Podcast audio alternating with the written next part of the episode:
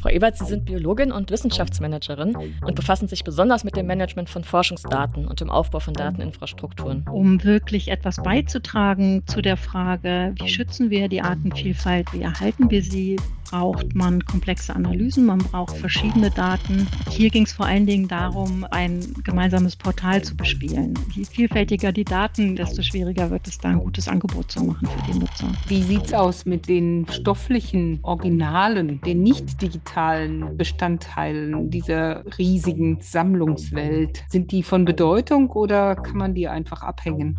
Das ist tatsächlich ein Praxisproblem, dass die Daten ganz oft für sehr genau definierte Nutzungszwecke erhoben werden und gar nicht für andere Anwendungen zur Verfügung stehen. Das liegt dann daran, dass die Fische auch Persönlichkeitsrechte haben, ja wahrscheinlich eher nicht. Der Wille, gerade Daten für Forschung bereitzustellen, ist auf jeden Fall da.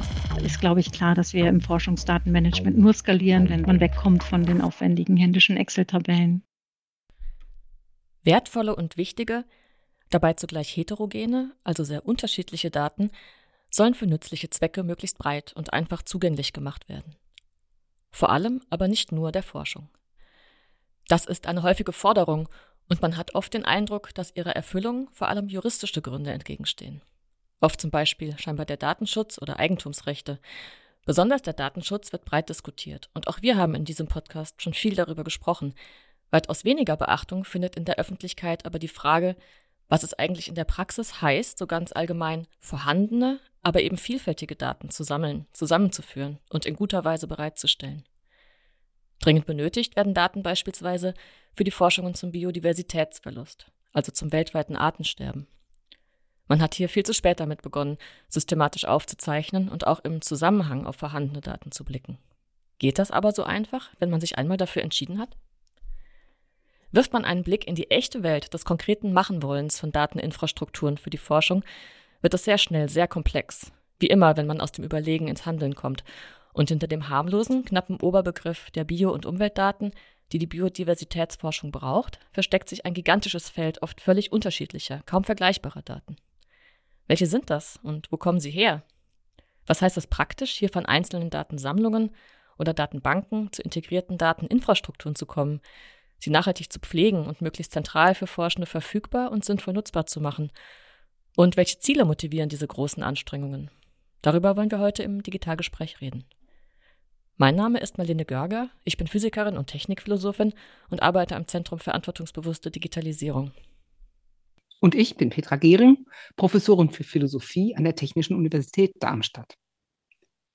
Zu Gast ist heute im Podcast wie immer eine Expertin fürs Thema, es ist Frau Dr. Barbara Ebert aus Bremen. Herzlich willkommen im Digitalgespräch, Frau Ebert. Schön, dass Sie Zeit für uns haben. Ja, vielen herzlichen Dank für die Einladung. Frau Ebert, Sie sind Biologin und Wissenschaftsmanagerin und befassen sich besonders mit dem Management von Forschungsdaten und dem Aufbau von Dateninfrastrukturen. Seit 2021 sind Sie Geschäftsführerin der Gesellschaft für biologische Daten e.V., oder kurz GFBio. Die GFBio widmet sich im Dienst der Forschung dem Management und der Standardisierung von Bio- und Umweltdaten und trägt mit ihrer Arbeit zur Entwicklung von Infrastrukturen insbesondere für die Biodiversitätsforschung bei. Wir wollen heute von Ihnen wissen, was das bedeutet. Und zwar vor allem auch praktisch in der Umsetzung. Was tut die Gesellschaft für biologische Daten? Was sind ihre Aufgaben? Ja, die Gesellschaft für biologische Daten ist ein eigentlich noch recht junger Verein, der sich gegründet hat aus einem mehrjährigen Verbundprojekt, an dem verschiedene Sammlungen, Forschungseinrichtungen und wissenschaftliche IT-Service-Zentren in Deutschland mitgewirkt haben. Das Ganze wurde ursprünglich initiiert aus der Wissenschaft heraus von der Senatskommission für die Biodiversitätsforschung in der Deutschen Forschungsgemeinschaft. Die hatten nämlich festgestellt, dass es da doch erhebliche Desiderate gibt in der Verfügbarkeit der vielen Daten, die aus den geförderten Projekten in der Deutschen Forschungsgemeinschaft entstehen.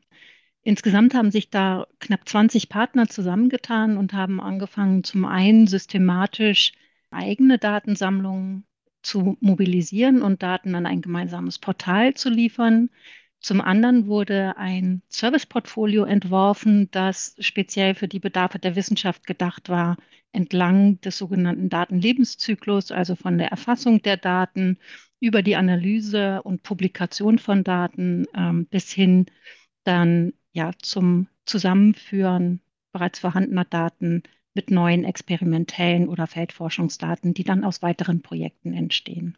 Und die Aufgabe des Vereins ist es zunächst erstmal die Nachhaltigkeit, also den Weiterbetrieb dieser erreichten Ergebnisse aus den siebeneinhalb Jahren GFBio-Projekt sicherzustellen. Und wir sind seit 2020 auch koordinierender Partner in einem neuen, viel größeren Verbundprojekt innerhalb der nationalen Forschungsdateninfrastruktur, bringen da diese Vorergebnisse und Services ein und entwickeln mit unserem ja sehr stark gewachsenen Mitarbeiterstab jetzt neue Dienste zusammen mit dem auch sehr stark gewachsenen Partnernetzwerk, was sich von 20 auf rund 50 Partner erhöht hat.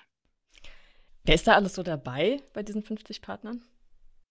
Ja, das äh, Konsortium, dieser neue große Verbund innerhalb der nationalen Forschungsdateninfrastruktur, da wirken mit Forschungseinrichtungen, die zum Teil wiederum andere große Forschungsverbünde koordinieren. Wir haben die großen naturkundlichen Sammlungen in Deutschland als Mitglieder.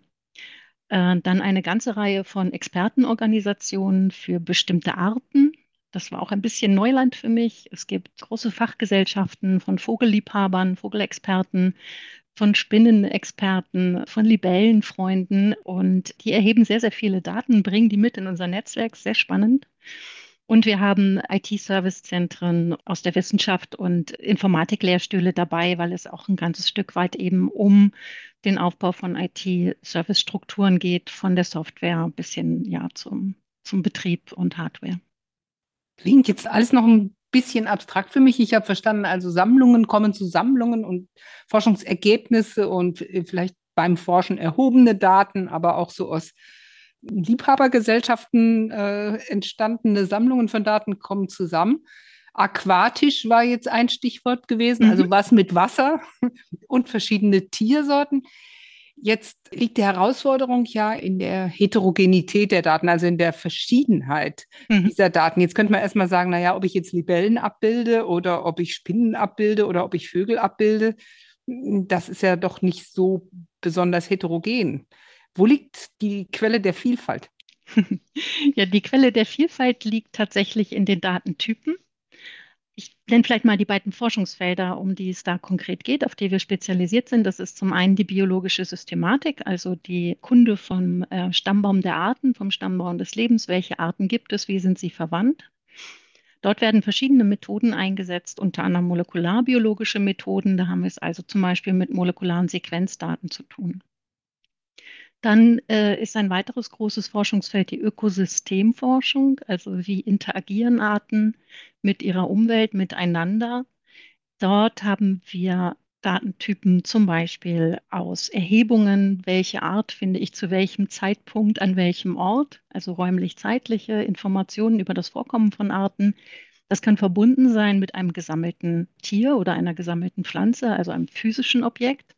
Es können aber auch rein digital übermittelte Beobachtungsdaten sein, zum Beispiel bei den Vogelliebhabern. Die Aufzeichnungen führen darüber.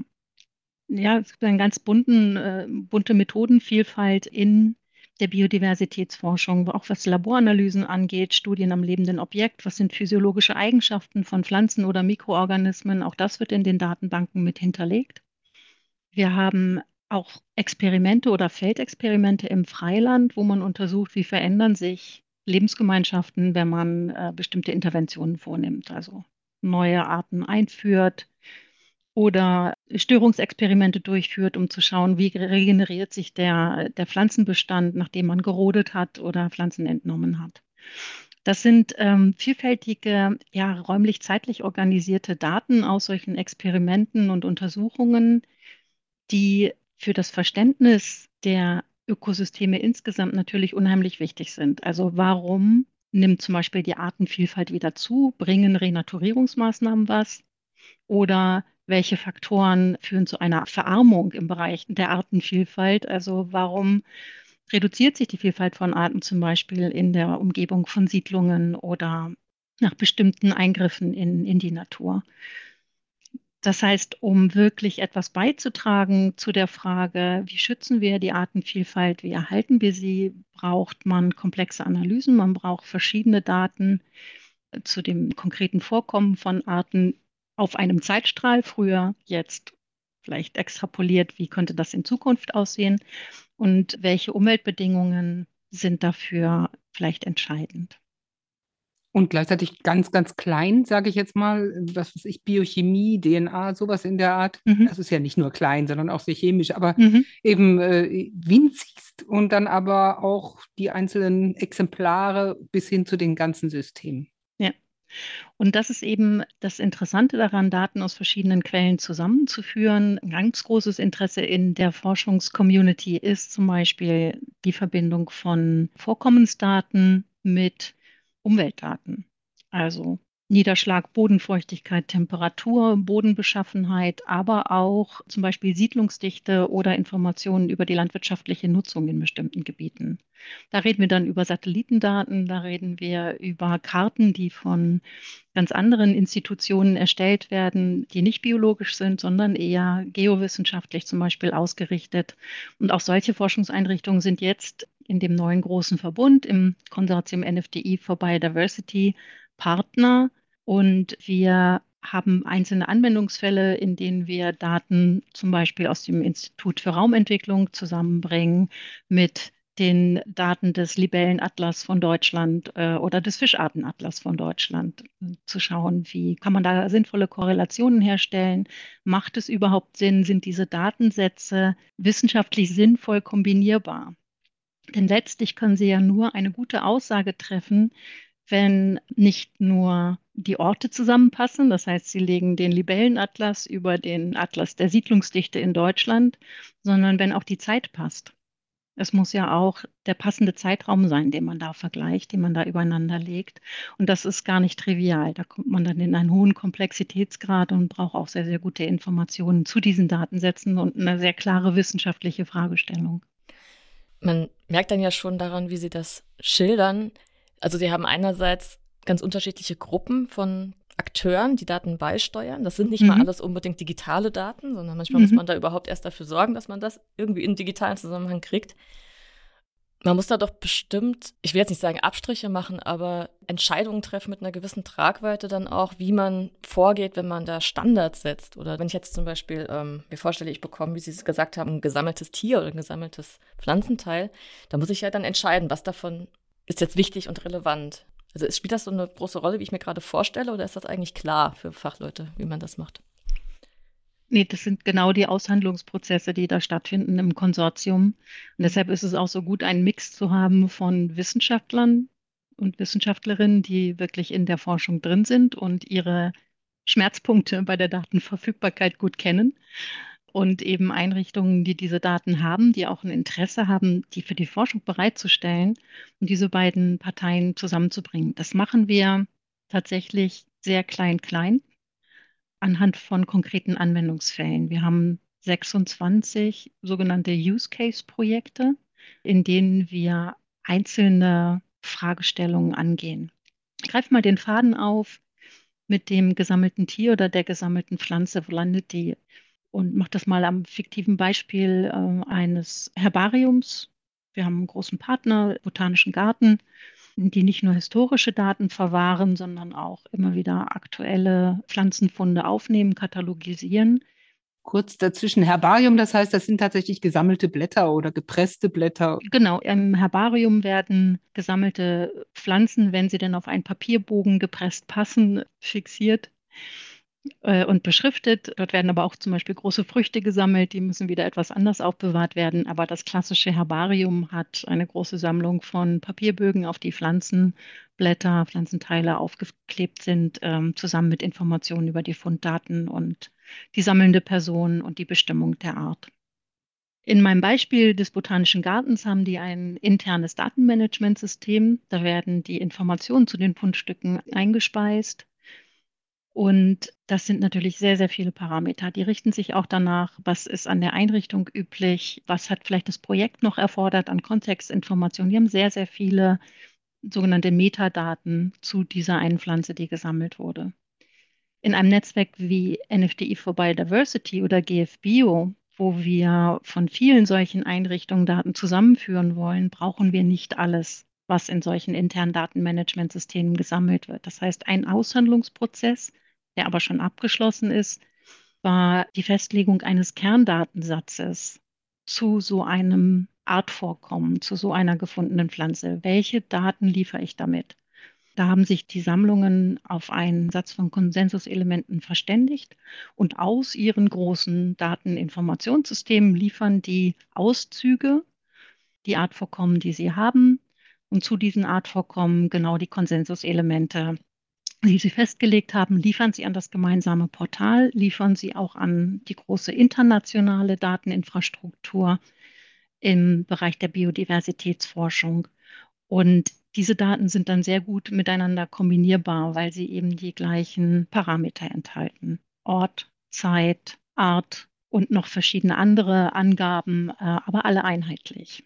Und die sind dann auch technisch schon standardisiert, also kommen alle auf, in den gleichen Formaten bei Ihnen? Ja, genau. Und maschinenlesbar. Und zitierbar. Äh, das ist auch wichtig in der Wissenschaft, dass man eben sagen kann, welchen Datensatz, äh, wenn man diese Daten verwendet, welchen Datensatz mit welcher Identifikationsnummer habe ich denn für meine Analyse verwendet, damit das Ganze nachvollziehbar ist. Das war ein großer Meilenstein das haben die Datenzentren in GFBio geleistet und genau mit diesen Konsensuselementen und der guten Praxis, die dort entwickelt wurde, arbeiten wir jetzt weiter in der nationalen Forschungsdateninfrastruktur, um weitere Datenlieferanten, die solche Typen von Daten haben, auch anzuschließen und weitere Daten nach diesem Schema zu mobilisieren ist nach wie vor da Einigkeit bei den Beteiligten, dass dieser Kerndatensatz, diese, ich sag mal, minimale mhm. Zahl von Informationen, die man von allem braucht, dass das ausreicht für die Biodiversitätsforschung? Oder gibt es schon die ersten Versuche, das noch aufzubohren und noch feiner zu erfassen? Das ist ja wahrscheinlich die Tendenz. Man wird ja wahrscheinlich nicht 50 Jahre lang äh, mit demselben Kerndatensatz forschen. Oder muss man das gerade tun? Also im Moment haben wir die Diskussion nicht im Netzwerk, sondern eher die Nacharbeiten bei einzelnen Datenanbietern, die vielleicht noch nicht alle diese Parameter drin haben in ihren Datensätzen. Aber ich kann mir vorstellen, dass das kommt und vielleicht zum Trost auch für alle Forschenden, wenn es nicht reicht, kann man sich an die Einrichtung auch nochmal wenden und natürlich für das eigene Projekt besprechen, ob nicht die Lieferung eines anderen äh, Datensatzes möglich ist mit anderen Parametern. Hier ging es vor allen Dingen darum, so ein gemeinsames Portal zu bespielen und da möglichst gut definierte Datensätze drin zu haben, die bestimmte Parameter eben verlässlich verfügbar sind. Wir hatten ja ganz zu Beginn auch mal das Datenmanagement angesprochen. Wir haben jetzt ja so ein paar Beispiele gehört, wie mhm. man da vorgeht. Ist denn im Grunde, was Datenmanagement jeweils heißt, auch schon geklärt? Oder vielleicht anders gefragt, was heißt das denn im Einzelfall, Datenmanagement einzuführen, wo es vielleicht noch fehlt? Ja, die Bandbreite der Systeme oder Softwarehilfen, die die einzelnen Akteure haben, um ihre Daten zu speichern, zu sortieren und Qualität zu sichern, die ist ganz groß. Also die geht wirklich von der Excel-Tabelle bis hin zu einem komplexen Data Warehouse nach äh, neueren Standards, die tolle Datenexportformate haben, die automatische Qualitätssicherung haben, die helfen, fehlende Felder zu identifizieren oder nicht plausible Informationen aufspüren. Da ist die Bandbreite sehr groß. Und ich denke, das ist auch ein Mehrwert von der Mitarbeit in diesem Netzwerk zwischen denen, die noch sehr einfache Systeme für ihr Datenmanagement benutzen und keine elektronischen Hilfen haben für die Qualitätssicherung Denen können wir helfen mit den bereits etablierten Tools bei anderen Einrichtungen, die sich gut damit auskennen, ein bisschen Starthilfe zu geben oder anzubieten, deren Daten vielleicht sogar zu hosten. Das heißt, Sie machen auch ganz konkret die Umsetzung von Datenmanagement und auch für einzelne ja. Akteure. Es geht nicht nur sozusagen immer darum, in die große Infrastruktur reinzuarbeiten, sondern auch das Management, das darüber hinausgeht, wo dann vielleicht auch noch mehr Informationen vorgehalten sind, das spielt da auch eine Rolle. Genau so ist es. Es ist ja immer ein Geben und Nehmen in so einem Netzwerk. Also wir haben auch Anwendungsfälle. Ich sprach ja über diese Use-Case-Projekte. Da geht es zum Teil darum, die Datenmobilisierung dadurch zu unterstützen, dass man der Einrichtung hilft, ähm, erstmal ein internes Datenmanagementsystem zu implementieren und die internen Prozesse so zu organisieren, dass die Exporte nicht so viel Arbeit sind. Das ist insbesondere auch etwas, wo ich denke, dass das Forschungsdatenmanagement insgesamt nur vorankommen wird, wenn wir da ansetzen.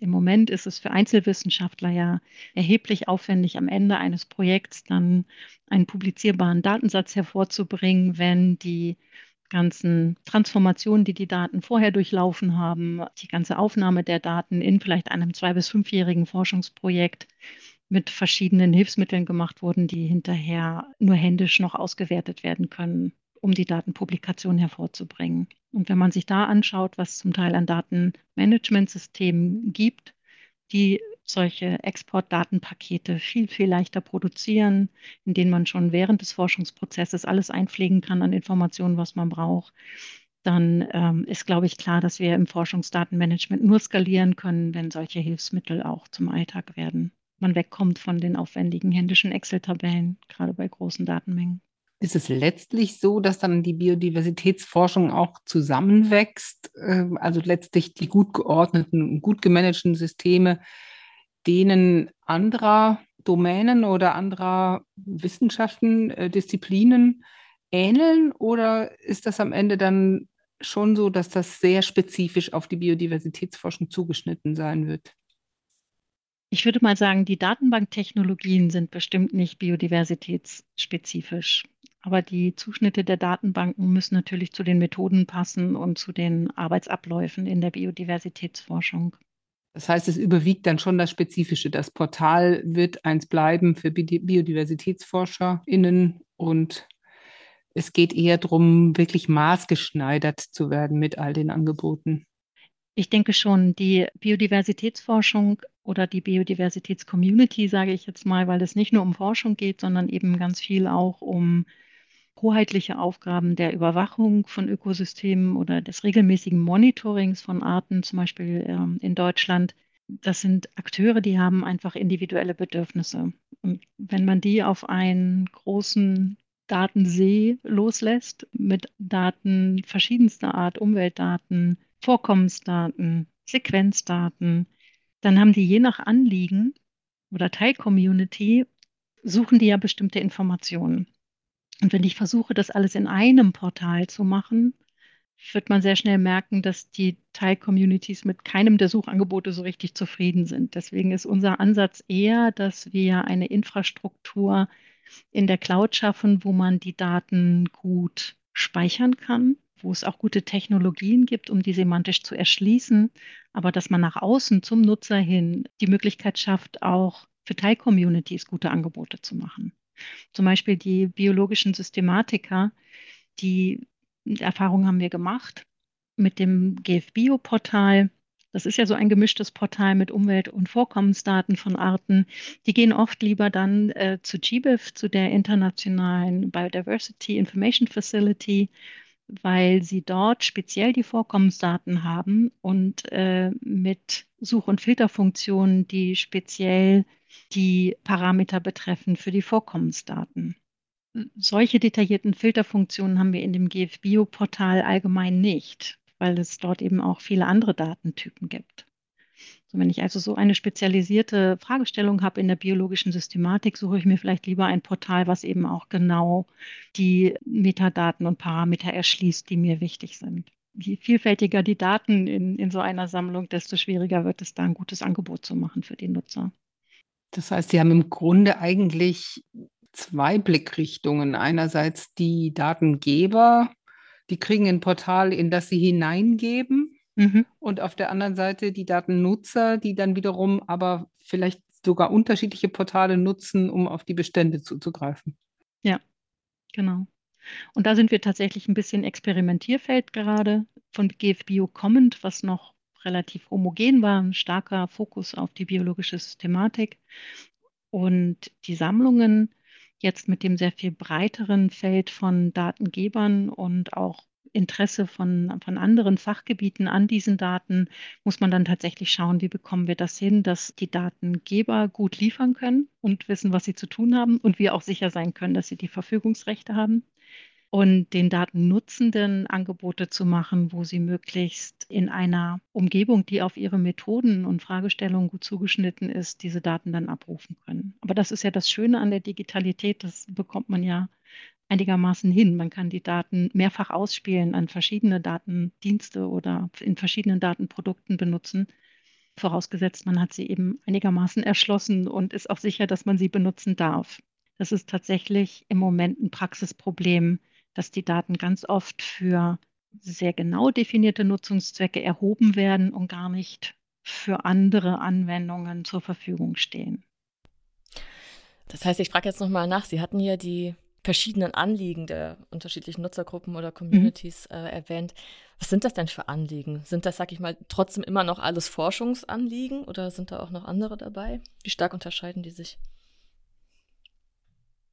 Also da wir in der nationalen Forschungsdateninfrastruktur finanziert werden, sind unsere Nutzerinnen und Nutzer, die wir so ins Auge fassen, tatsächlich eher die wissenschaftlich motivierten Projekte oder Datennutzer. Eine Sache, die vielen am Herzen liegt, ist zum Beispiel, dass sie die, die Artenfunde, die sie selber machen und dokumentieren, referenzieren können auf Artenfunde, die in dieser Region schon vorher gemacht wurden. Und dass sie die Artenlisten und die Bestimmung der Arten, die sie finden, abgleichen können mit anderen Artlisten. Und diese Informationen sind zum Teil für maschinelle Anwendungen im Moment überhaupt nicht gut verfügbar. Also ein, ein ganz großes Ziel ist es, die äh, Referenzlisten für Arten, für verschiedene Familien und Gattungen so verfügbar zu machen, dass man seine eigenen Ergebnisse schnell damit abgleichen kann. Ganz kurz noch, Sie, mhm. Sie haben eben gesagt, äh, der Erhebungszweck war unter Umständen sehr spezifisch, als die Daten erhoben wurden. Und mhm. deswegen mhm. hat man jetzt ein Nutzungsproblem. Das kann ich mir jetzt gerade gar nicht vorstellen. Also irgendwo wurden mal Tiere gezählt, ich sage mal jetzt vielleicht in einem Gewässer. Mhm. Und dann ist das vor 20 Jahren gewesen. Vielleicht kann man die Leute gar nicht mehr erreichen. Und die Tiere wurden vielleicht äh, zu Zwecken des Angelns gezählt. Wieso ist das jetzt ein Problem, die zu verwenden oder liegt das Beispiel völlig falsch? Das Beispiel geht schon in die richtige Richtung. Ich nehme mal einen Prozess, der relativ verbreitet ist. Äh, es gibt so, wenn Sie mal ein bisschen schauen, im Bereich der biologischen Systematik sogenannte Atlanten, also den Atlas der Fischarten, den Libellenatlas oder Atlanten zum Vorkommen bestimmter Vogelarten. Diese Atlanten werden vielleicht alle zwei bis fünf Jahre publiziert und die Daten für die jeweils neueste Ausgabe, die werden zusammengesammelt aus verschiedenen Quellen. Das können äh, Erhebungen von Landesämtern sein, die mal publiziert worden sind. Das kann kombiniert werden mit Beobachtungsdaten von Expertenorganisationen, verschiedene Quellen, die also herangezogen werden, um diesen Atlas zusammenzustellen und den zu veröffentlichen. Der zugrunde liegende Datensatz zu diesem Atlas, zu dieser Publikation, ist aber dann nicht unbedingt öffentlich für andere Nachnutzungen verfügbar. Das liegt dann daran, dass die Fische auch Persönlichkeitsrechte haben, ja wahrscheinlich eher nicht. Ist das dann ein Verlag, der die Rechte hat oder wer genau bremst da? Da bremsen zum Teil die ehrenamtlichen Experten, die mit hohem persönlichen Einsatz diese Daten sammeln und nicht möchten, dass sie zum Beispiel unautorisiert für Zwecke verwendet werden, die sie nicht gutheißen. Das heißt, da geht es um die Verfügungsrechte an den Daten, die nur für einen bestimmten Zweck zur Verfügung gestellt wurden. Und teilweise sind andere Nutzungen eben nicht vereinbart worden mit den Erzeugern, sage ich jetzt mal, der Daten. Und da Sie als Herausgeber eines solchen Atlas natürlich auf die Mitwirkung all Ihrer Quellen- und Kooperationspartner angewiesen sind, können Sie nicht ohne deren Zustimmung den zugrunde liegenden Datensatz dann im Open Access publizieren. Dann springen die Ihren beim nächsten Mal ab. Führen Sie dann auch Verhandlungen um diese äh, Rechte ist das eine der Aufgaben von GFBio? Das ist tatsächlich eine der Aufgaben, die sich aus diesen Anwendungsfällen ergeben, nämlich aus der Mobilisierung von Daten, ähm, hier die Praxis zu ändern. Und da sind wir in der Wissenschaft, genau wie äh, bei den anderen Datenerzeugern, ist da noch sehr viel Überzeugungsarbeit zu leisten, ist aber auch noch viel Sicherheit zu schaffen. Wie kann man diesen ja auch sehr nachvollziehbaren Bedenken einiger Datenerzeuger Rechnung tragen.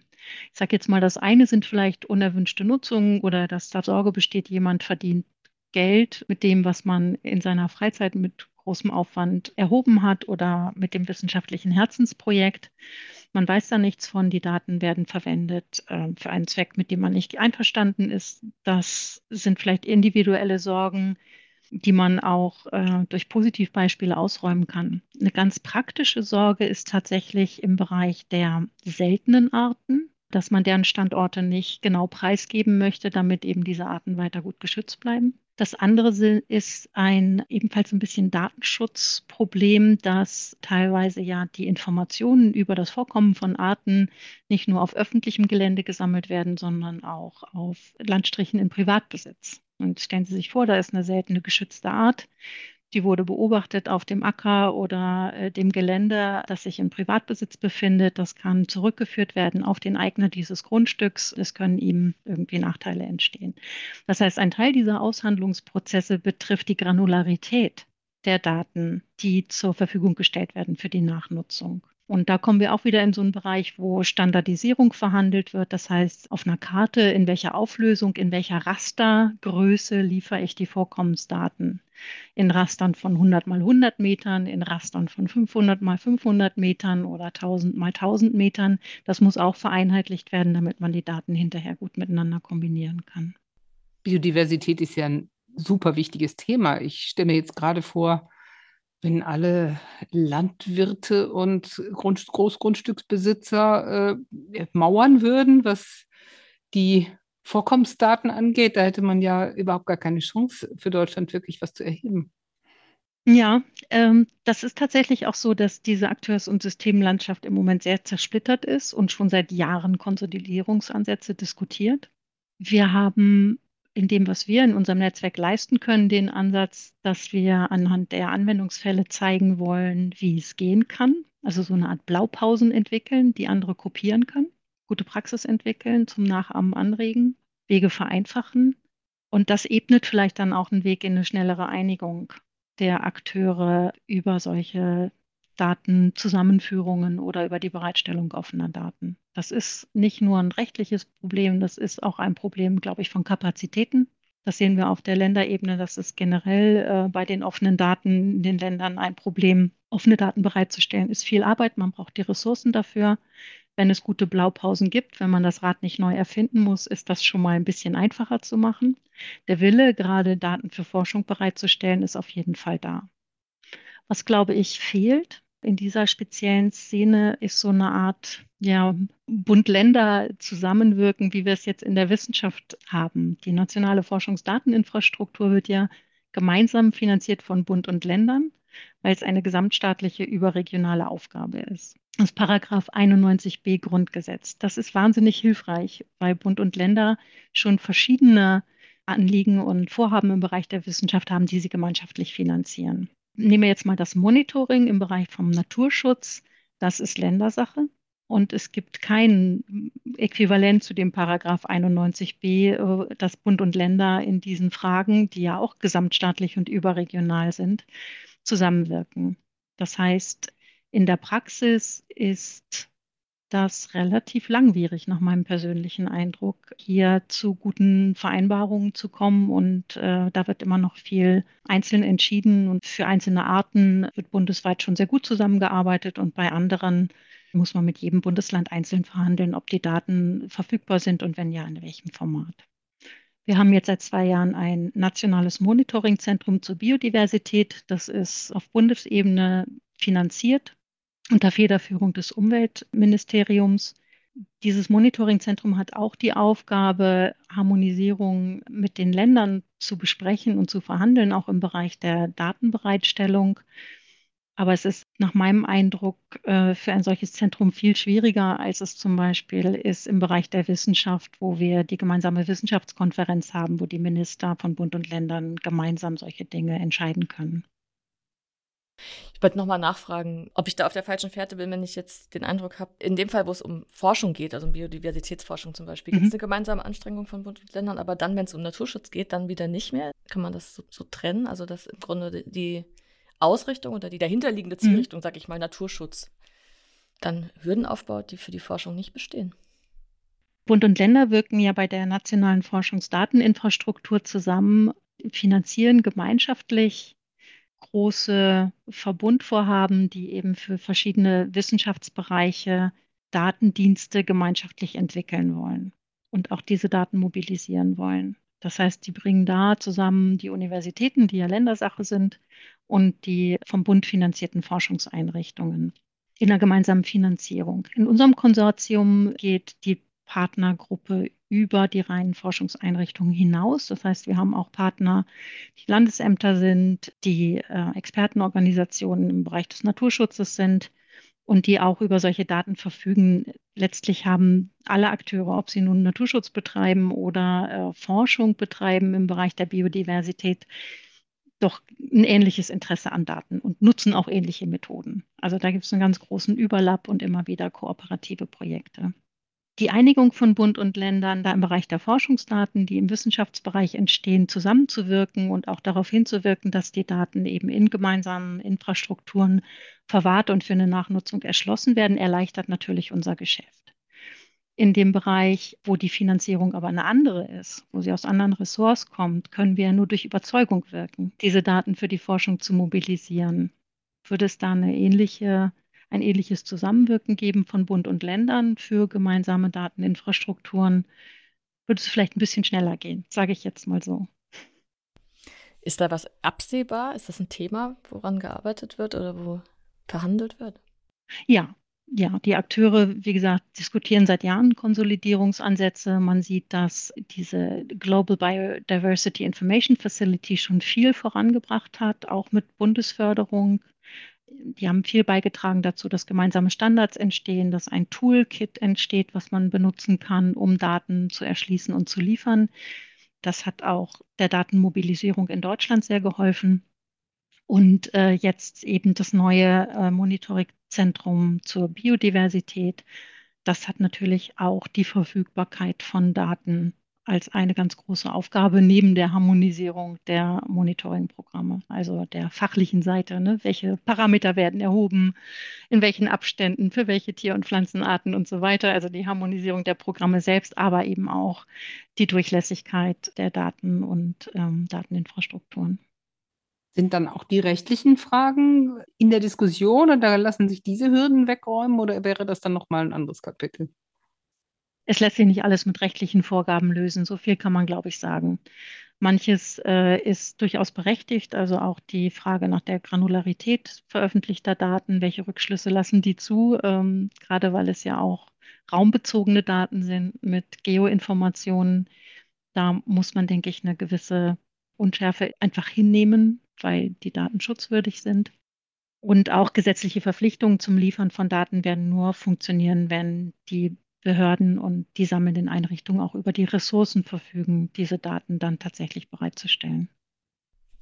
Das heißt, wir landen dann am Ende, vielleicht auch wenig überraschend, dann doch am Ende bei juristischen Überlegungen, Daten, die dann doch schützenswert sind, tauchen auf einmal auf. Also es ist jetzt sozusagen nicht nur eine Frage der Umsetzung und der Ressourcen und des Machenkönnens, sondern da schließt sich der Kreis so ein Stück weit. Mhm. Naja, auch dafür gibt es in der Praxis durchaus Lösungen. Ne? Also wenn wir von, von offenen Daten reden, das ist ja das, was wir gerne möchten für die Wissenschaft, ist, dass die Daten tatsächlich öffentlich, online und kostenfrei zur Verfügung stehen, sodass man relativ schnell an Datensätze herankommt. Die können dann gern ein bisschen grober sein. Es gibt durchaus Modelle, auch sensitive Daten, auch sogenannte Mikrodaten, heißt das in den Wirtschaftswissenschaften, für die Forschung zur Verfügung zu stellen, dann aber eher in geschützten Räumen. Die werden dann nicht offen, sondern die werden in Datenzentren bereitgestellt, wo man einen Antrag stellen muss, wo man sein Forschungsvorhaben schildert, wo man dann aber Zugang bekommt unter einigen Auflagen, die dann eben zum Beispiel die Datensubjekte schützen. Da gibt es durchaus Modelle für, das behindert eigentlich Forschung nicht, aber auch solche Modelle muss man dann erstmal etablieren. Die sind im Bereich der Biodiversitätsforschung noch nicht implementiert. Ich springe nochmal zu einer anderen Frage.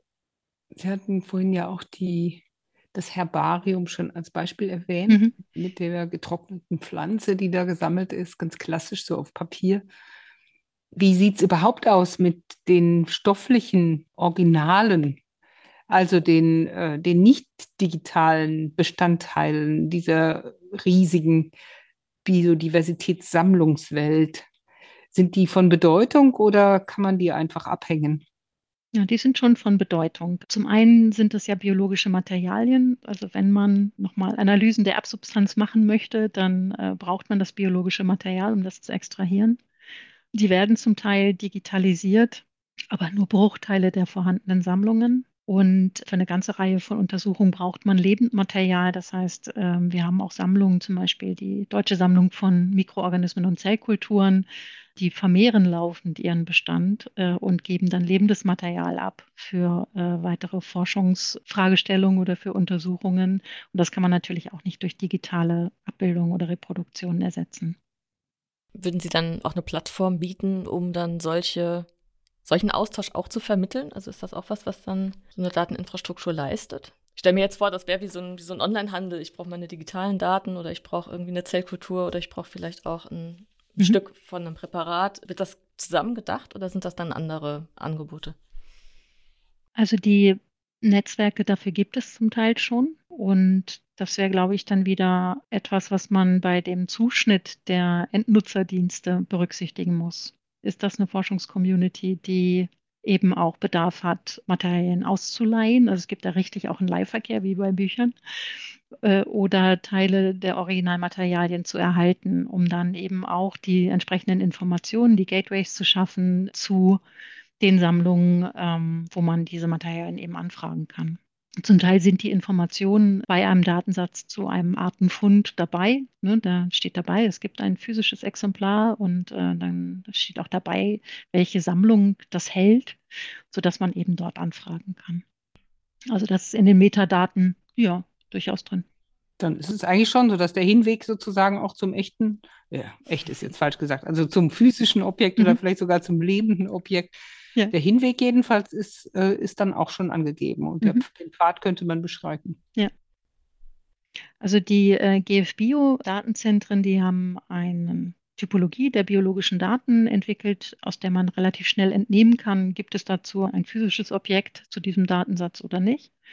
Bei den Biodiversitäts- und Vorkommensdaten, das sind sogenannte Typ-1-Daten in unseren Datenzentren. Und Typ 1a ähm, sind Daten aus Sammlungen, äh, die eine Referenz zu einem physischen Objekt haben. Und Typ 1b-Daten sind Beobachtungsdaten ohne eine solche Referenz, also zum Beispiel eine Vogelbeobachtung, die einfach per App gemeldet wurde. Ja, das leuchtet ein, dass man die Vögel nicht irgendwo abrufen kann, als Vögel. Dass man die nicht, nicht alle einsammelt dann. Ne? Genau. Dann gibt es taxonomische Daten, das sind Kataloge, rote Listen oder Artenchecklisten. Und Typ-3-Daten, das sind dann die umweltbezogenen oder ökologischen Daten, physiologische Informationen zu Bakterien zum Beispiel, zu Stoffwechselwegen. Und Typ-5-Daten, ich springe hier mal, sind die molekularen Sequenzdaten. Und mit dieser Typologie kann man relativ schnell äh, sich dann orientieren in diesen Datenkatalogen. Dazu kommen dann allerdings noch Bildmaterialien aller Art bis hin zu Drohnenaufnahmen und Infrarotsensoren, Bildern aus Infrarotsensorik, denn mit Infrarotkameras Tiere fotografiert werden. Auch Modelle, Modellrechnungen gibt es in der Biodiversitätsforschung. Ja, es ist ein breites Feld. Also es kommt einfach mit der Methodik, die da angewandt wird. Gibt es irgendeine Möglichkeit ähm, zu sagen, wie weit man ist mit vielleicht auch dem Aufholen vom Integrieren bestehender Sammlungen? Also es kommt ja immer noch was dazu. Man kann jetzt ja nicht sagen, das ist irgendwann mal fertig. Aber es gibt vielleicht irgendwie einen Moment, wo man sagt, jetzt sind wir relativ nah dran. Kann man das irgendwie messen, wie der Fortschritt ist? Ich habe mich das auch gefragt. Ähm, ich war in Vorbereitung unseres Gesprächs nochmal in der Global Biodiversity Information Facility, um herauszufinden, wie viel Vorkommensmeldungen haben die eigentlich da. Und das sind über zwei Milliarden von 2400 meldenden Einrichtungen weltweit. Das klingt erstmal viel, aber wenn man sich vorstellt, dass das zum Teil Artvorkommen sind, die historisch belegt sind, also aus dem 18. Jahrhundert kommen bis heute und das den ganzen Globus umspannt, ist es vielleicht doch nicht so viel. Also es ist nach wie vor eigentlich Stückwerk, was wir wissen, welche Art wo vorkommt. Und die Forschenden finden mit neuen DNA-basierten Methoden zum Beispiel immer noch Spuren von Arten in Gewässern, die man da nie gesichtet hat, die man nur anhand ihrer DNA-Spuren in dem Gewässer identifizieren kann. Also da sind einfach noch sehr, sehr, sehr viele Lücken. Was vielleicht ein guter Gradmesser ist, ist, wie viele Einrichtungen melden denn Vorkommensdaten, wie viele Einrichtungen schicken Datenpakete an gemeinsame Dateninfrastrukturen. Da finde ich jetzt 2400 weltweit auch nicht so wahnsinnig viel. Da hätten wir in Deutschland wahrscheinlich schon äh, einige hundert, die das tun könnten. Das wird für unser Netzwerk zu den guten Nachrichten gehören, wie viele Einrichtungen wir gewinnen konnten, nach einer abgestimmten Systematik, nach einem abgestimmten Kerndatensatz Daten zu melden an die gemeinsamen Infrastrukturen. Sind denn in der Laufzeit des Projekts, also Sie haben die, den Sprung von 20 zu 50 schon erwähnt, aber sind jetzt im Moment äh, schon neue in Sicht, die mit einsteigen?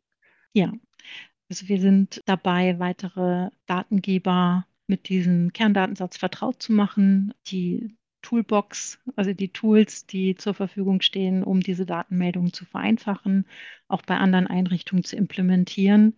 Da sind insbesondere die deutschen GBIF-Zentren, also es gibt benannte Zentren in Deutschland, die sich kümmern um die Mobilisierung von Daten, von Vorkommensdaten für diese gemeinsame, für diese globale Biodiversitäts-Information Facility die sind da sehr aktiv und die sind auch alle Mitglied bei uns im Konsortium und wir nutzen die einfach als Multiplikatoren, um dieses Wissen auch in andere Einrichtungen zu bekommen und sie zu befähigen, die Daten dann auch an die gemeinsamen Infrastrukturen zu geben. Das ist jetzt nur, mal so Neugierde. Ähm, wissen Sie vielleicht von Forschungsfragen, die darauf warten, dass sie weiterkommen mit bestimmten Schritten? Oder vielleicht auch Umweltschutzanliegen, wo man sagt, da bräuchten wir dringend mehr Daten für? Ich kann jetzt nur berichten, was äh, sozusagen meiner Zeit mir über den Schreibtisch ging in meiner Position. Ich bin ja noch relativ neu dabei. Aber was für mich so ein kleines Schlüsselerlebnis war, was zeigt, wie entkoppelt diese ganzen Bemühungen sind, ist, dass wir Kontakt hatten mit einem großen Biosphärenreservat, bei denen diverse Forschungsprojekte laufen, Forschungsprojekte, die bei Ihnen zu Gast sind, Forschungsprojekte, die Sie selber anstoßen, aber sie haben die Daten nicht gut verfügbar, die aus diesen Projekten entstanden sind. Das heißt, ihre eigene Inventarisierung in diesem Biosphärenreservat wird durch diese Forschungsprojekte gar nicht befördert. Und das wäre natürlich anders, wenn die Daten aus solchen Projekten systematisch in Dateninfrastrukturen landen. Durch die Mitlieferung der Fundorte kann man ja relativ schnell ähm, dann auch rausfiltern, was für das eigene Gebiet relevant ist und ähm, hat dann eben auch die Mehrwerte aus diesen in, ganzen individuellen Forschungsprojekten für das eigene Schutzgebiet. Das war für mich so ein Schlüsselerlebnis, wo ich dachte, Mensch, das müsste doch eigentlich zu machen sein.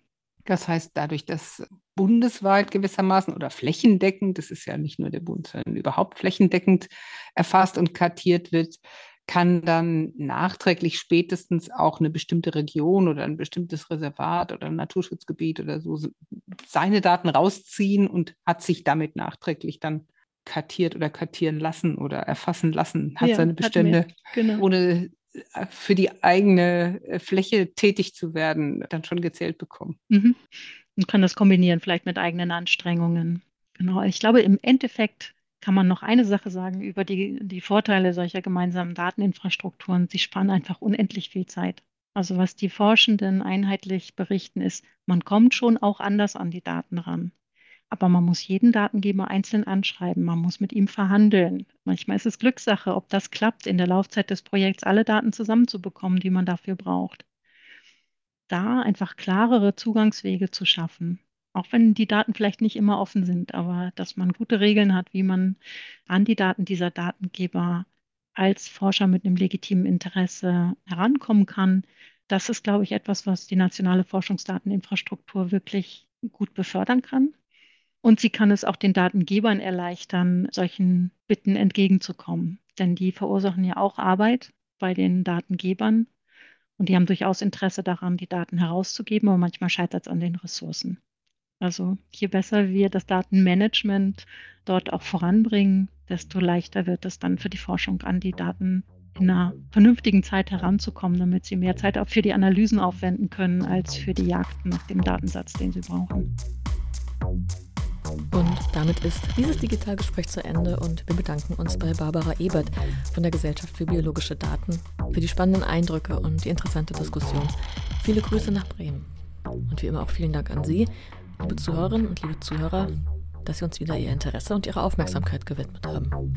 Das Digitalgespräch macht jetzt eine kleine Pause und setzt einmal aus. Wir hören uns dann, wenn Sie mögen, wieder am 16. Mai zur nächsten Folge des Digitalgesprächs, dem Podcast von CVD, dem Zentrum Verantwortungsbewusste Digitalisierung.